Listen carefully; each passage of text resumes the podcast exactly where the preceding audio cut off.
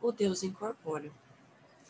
Não há lugar no universo onde Deus não esteja presente, e ainda assim vivemos inconscientes de sua presença ou ausência. O ar nos rodeia, mas normalmente não sentimos isso. É somente quando estamos sufocando que percebemos que o ar existe.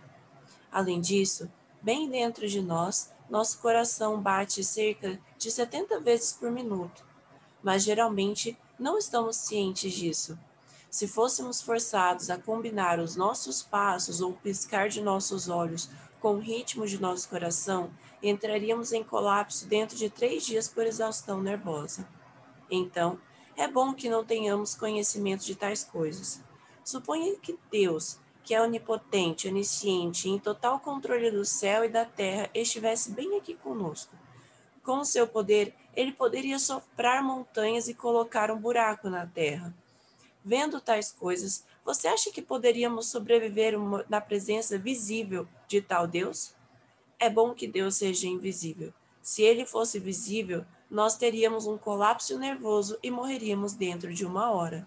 Devemos, portanto, ser gratos que Deus é invisível. Todos nós, todos nós vivemos todos os dias sob os raios do sol, mas não nos sentimos gratos. Nós não saudamos o sol com gratidão, dizendo: Obrigada, sol. Nós tendemos a não valorizar tais coisas magníficas. E se Deus decidisse remover todo o ar do mundo, deixando apenas um galão, se Deus fosse tão maldoso, a unificação mundial seria fácil.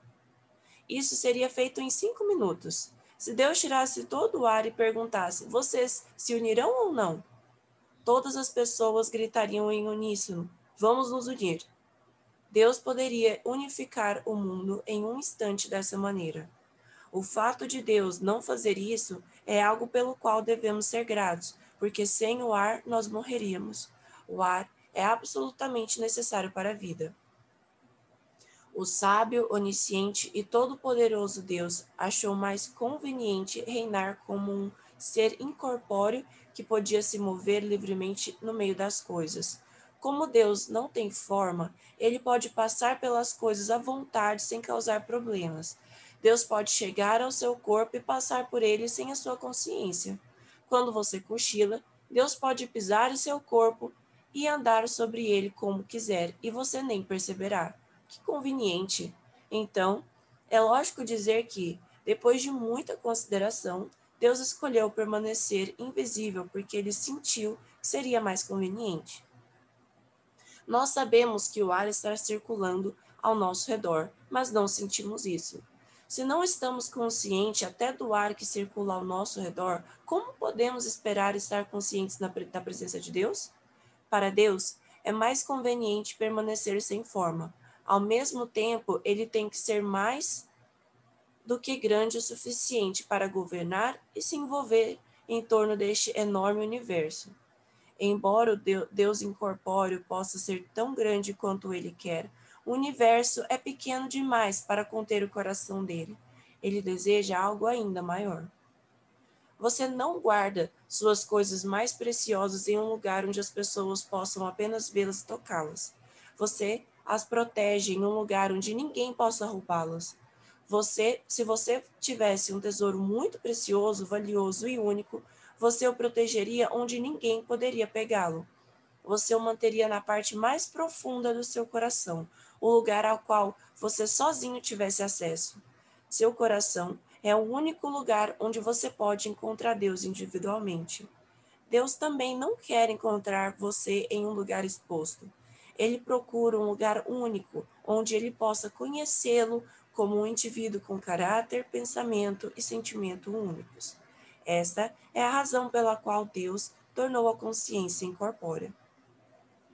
Vamos imaginar que o mundo continha um tesouro tal que, se tivesse perdido, naquele mesmo dia o mundo viraria de cabeça para baixo. Você guardaria o tesouro mais precioso na superfície do seu coração ou no centro do seu coração? Tenho certeza de que você manteria isso no centro do seu coração. Ainda assim, você não se sentiria à vontade e o embrulharia não apenas uma vez, mas muitas vezes. Você não iria querer que qualquer um entrasse e olhasse para ele.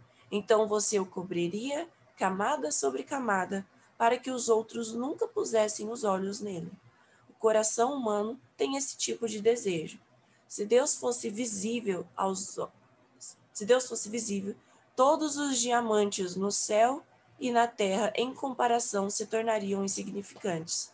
Onde você alojaria este Deus, o ser absoluto, que é único no universo, que é de valor, que é de infinito valor, que é a fonte infinita da vida e que é inestimável além da imaginação?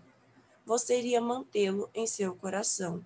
Você iria escondê-lo onde ninguém poderia encontrá-lo, mesmo depois de procurar por dezenas de milhares de anos. Então, é bom que Deus seja invisível. Deus é um ser sem forma. Então surge a pergunta: como o incorpóreo e o, corpóreo podem se unir? O mundo incorpóreo e o mundo corpóreo podem se tornar um? Logicamente, isso é difícil de responder. Um ser físico não pode se tornar o centro que liga o eu espiritual e o eu físico. Então, como pode haver a unidade entre o Pai espiritual e os pais terrenos, isto é, entre Deus, que é espírito, e os antepassados humanos não caídos do padrão original, que tem forma substancial? Além disso, o vertical e o horizontal têm que se unir. Mas como? É através do amor. O verdadeiro amor entre eles, viajando pelo caminho mais curto e mais direto.